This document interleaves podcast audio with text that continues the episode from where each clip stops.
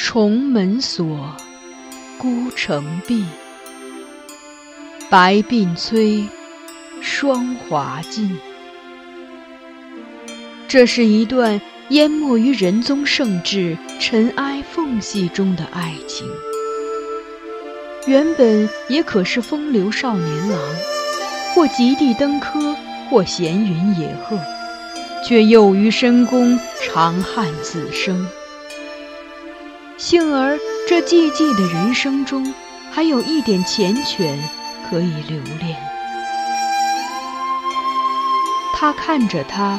从垂髫稚子成长为窈窕淑女，看着她情窦初开，初尝愁滋味；看着她因为君主的一念之差，被包装成华丽的摩诃勒，置于神龛中被炙烤。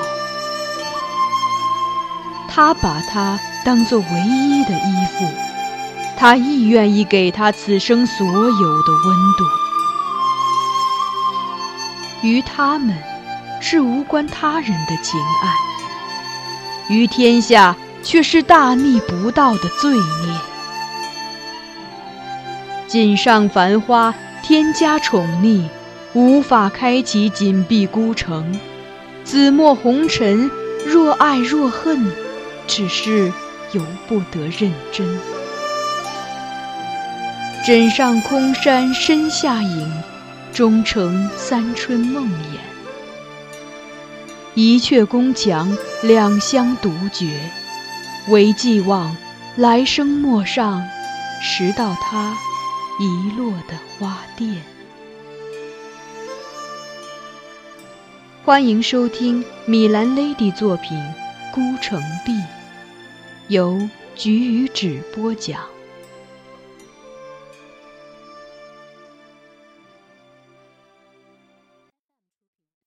郑家，运果儿一声惊呼，扑到李伟面前，想夺去他手中的柱子，但待他夺下时，酒早已被李伟饮尽。李伟饮袖拭去适才泼溅到脸上的些许酒水，长长吐了口气，如释重负的样子，然后便木然站着，目光漫无目的的投向天际云深处，任旁人怎么呼唤都无反应。运果儿虚脱般的跪倒在他身边。嘉庆子忙上前扶他，他便双手拥着嘉庆子放声痛哭。嘉庆子安慰着他，但自己也忍不住落下了泪。其余家奴婢女看见，也纷纷跪下，掩面哀泣。崔白随我过去搀扶李伟，关切的唤他，见他不答，也不免眼角湿润，面露忧戚之色。杨夫人有恙在身，此前大概是在自己房中歇息。这时，园中哭声震天，惊动了他。他拄着拐杖，踉踉跄跄的出来，抓住个侍女问了问，知道李伟饮了王物资带来的御酒，立即明白了此中原因，顿时老泪纵横。先是抱着李伟，唤了声“我的儿呀”，旋即又勃然大怒，操起拐杖就去打王物资，哭喊道：“你们杀了我儿，老娘跟你们拼了！”小黄门们七手八脚的拉住他。他挣扎着，又是哭又是骂。王物资后退两步，稳住刚才躲避他杖击时碰歪的斧头，这才冷冷笑了：“哭什么？”他环顾众人，扬声道：“这酒没毒。”听者惊愕，哭声稍止。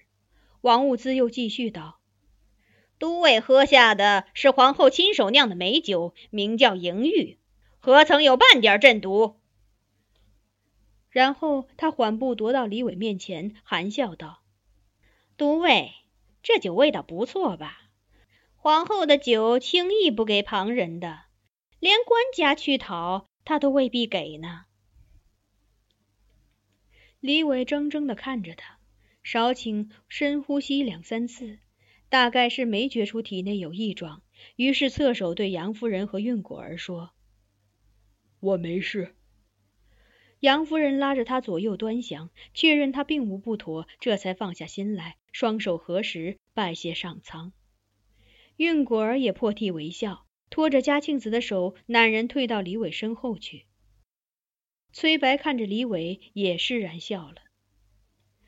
李伟回过神来，立即朝王物资作揖，说适才母亲对他多有冒犯，请他谅解。而王物资不置可否的笑笑，未多加理睬，转身唤我：“怀吉，我们走。”回宫路上，他狠狠责备了我的莽撞行为，追问我为何怀疑酒中有毒。我自然不会供出邓都知，只说他与两位娘子在阁中商议时，我无意听到一二句。他便叹道：“你既已听见，我也不瞒你了。本来苗娘子确实是想请官家赐驸马鸩酒的，但官家难以决定，便去与皇后商量。皇后听了说。”陛下当年是念张义太后护父之恩，觉得无从相报，才想到荣宠旧家，让李伟上公主。如今却又为何会起这样的念头？若杀了李伟，将来朝庙谒灵，如何面对张义太后在天之灵？任守忠当时在帝后身边，也插嘴说：“皇后之言确有道理，何况……”若驸马暴病而亡，只怕世人皆会生疑，言官们也会闹得更厉害了。官家听后便放弃了赐鸩酒的想法。皇后随即命人取来迎玉酒，让我带去赐给驸马，并对他多加抚慰，让他耐心等公主回去。我带了酒去，正跟驸马说着话呢，你就慌慌张张的跑来了。回到宫中后。我与王物资把此事经过告诉了帝后及苗贤妃，我也把李伟让我转呈公主的话给他们看了。金上甚感慨，面有愧色。皇后沉吟不语，而苗贤妃提起李伟时那种愤懑表情也消退了许多，凝视着李伟的话，只是摇头，连声叹道：“冤孽，真是冤孽。”公主景况仍不佳，清醒的时候很少，我也不敢立即呈话给她看，怕她又有激烈反应，便暂时把话收起来，想等合适的时机再交给她。我本以为我会受到处罚，因擅作主张跑去驸马园报讯之事，但结果跟我想的大不一样。翌日，都知邓宝吉和任守忠双双前来向我报喜。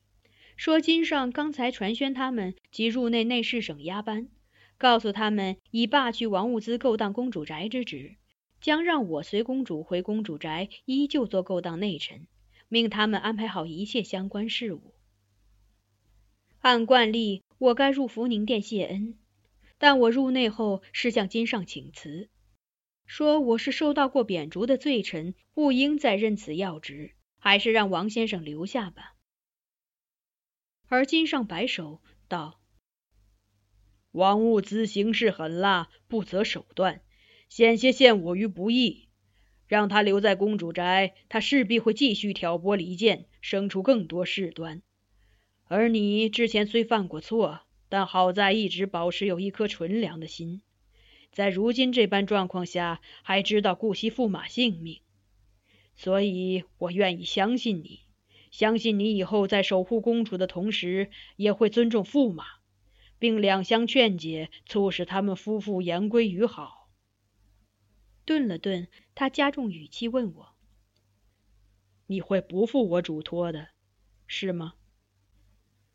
我缄默不语，良久才叩首伏拜：“臣领旨。”谢恩的话尚未说出，殿外忽传来一阵轻微的喧嚣声，似有人在争论些什么。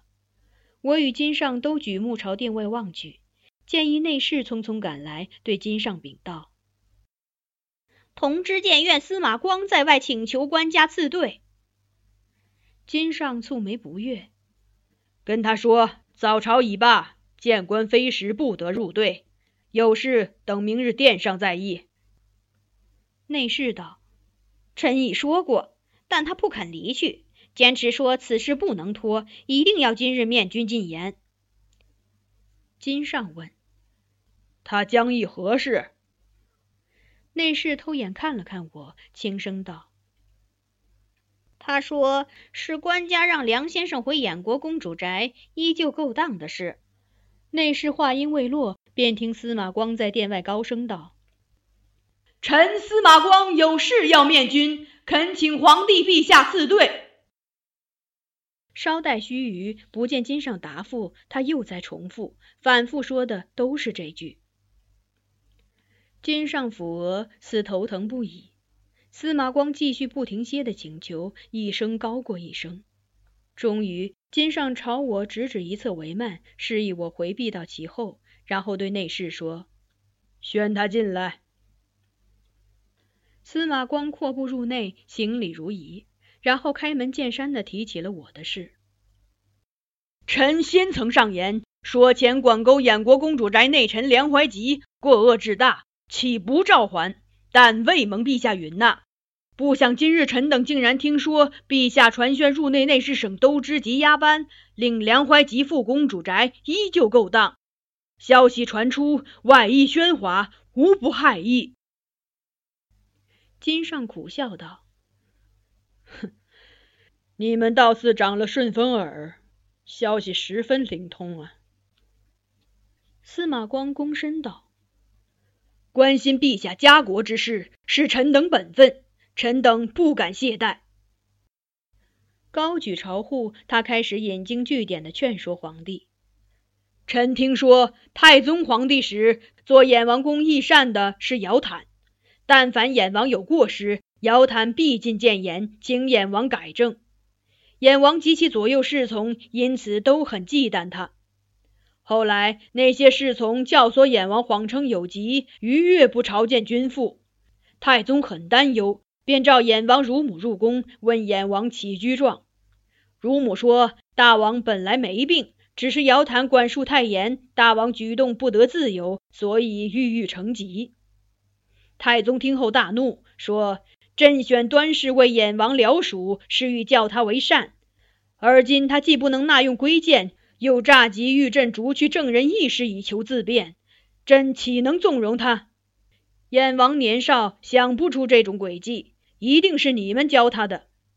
于是太宗命人把燕王乳母拖到后园打了数十仗，又召来姚坦，好言未免。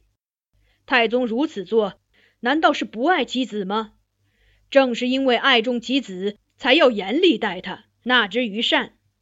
若纵其所欲，不忍谴责，其实无异于害了他。如今燕国公主受内臣离间，与驸马不协，陛下宜效法太宗，训导公主，严惩罪臣，方能使公主自知悔悟，安歇其家。金上道：燕王是太宗之子，若行为不端。可能妨碍国家社稷，自然应当严加训导。而公主虽是朕之爱女，却也不过是一介女流，纵有过失，亦不过是小女儿心性所致，不算什么大事。朕私下自会加以归戒，请以亲王之事作比，未免失当。无论亲王公主，皆为天子之子，一举一动都为天下人瞩目。他们的行为将来都是要写进国史，为后人观瞻的。司马光反驳道。很快的，他又想起了另一个例子：齐国献穆大长公主是太宗皇帝之女，真宗皇帝之妹，陛下之姑，于天下可谓至贵矣。然而献穆公主仁孝谦恭，有如寒族，奉驸马李氏宗亲，也备尽妇道，爱重其夫。无妒忌之行，至今天下人提起有妇德者，莫不以献穆公主为首。献穆公主不会不知其身之贵，却贵而不骄，所以能保其福禄，其贤名亦可流传千古。臣妾以为，陛下教导公主以以太宗皇帝为法，公主侍夫之礼以以献穆公主为法。如此，陛下良好家风必将流于四方。而陛下与公主之美誉亦会流传于后世。而今陛下屈循公主之意，不以礼法约束，以致其无所畏惮，处情任性，甚至动辄以性命要挟君父，又增见其夫不知妇道。若陛下一味纵容，将何以在国中推行仁孝礼义之风，做后世表率？他慷慨激昂地说完这一番话，金上仍默然不语。于是司马光上前数步，在金上进主下拜，又严肃地提出了自己的请求：国君与寻常人不同，行事将为天下典范，故家道尚严，不可专用恩制。臣服望陛下斥逐梁怀吉，让他复归以前贬窜之处。若公主左右之人欲使陛下召还梁怀吉，那便是想教导公主为不善，也应悉数治罪，全放逐出去，而别则柔和谨慎者以补其缺。金上仍以一贯拖延的套话应之：“卿的意思，朕已很明白了。所言之事，朕必会三思。卿请先回去，我们明日殿上再议。”司马光却并不松口，禀护再拜，一定要金上立即做出决定。陛下，臣闻重新任命梁怀吉做公主宅勾当内臣是今日的事。陛下若肯纳臣忠谏，应趁此刻敕令未发之际，召回入内内侍省都知和押班，收回任命的口谕。否则，圣旨一旦颁布，势必激起朝廷内外更多议论，届时朝堂之上免不了又是一场廷政。金上不义，语气带了几分火气。为朕家中这点小事就上殿听政，岂非小题大做？司马光朗声道：“天子之家无小事，家事即国事。陛下若不能正家，将何以治国平天下？”这话说的金上无言以对。司马光又放缓语调，继续劝道。陛下应当机立断，若明日上殿议论此事，大庭广众之下，言者论及公主细行，便不好了。这确实是个会令金上有所顾忌的情况。他为此思量许久，终于无奈地向司马光妥协，唤内侍召来后省都知和押班，宣布复我为衍国公主宅勾当内臣之事，还需斟酌，暂且压下。司马光闻言，当即下拜，称陛下英明。旋即又说出了这日最后的谏言：“还望陛下劝乐公主，以法者天下之公器。公主屡违诏命，不遵规矩，虽其为天子之子，陛下亦不可偏私。陛下应严加规戒，令其率循善道，如此方能使公主永保福禄，不失善名。”不然，人言可畏，国家尊严、公主清誉必将毁于一旦。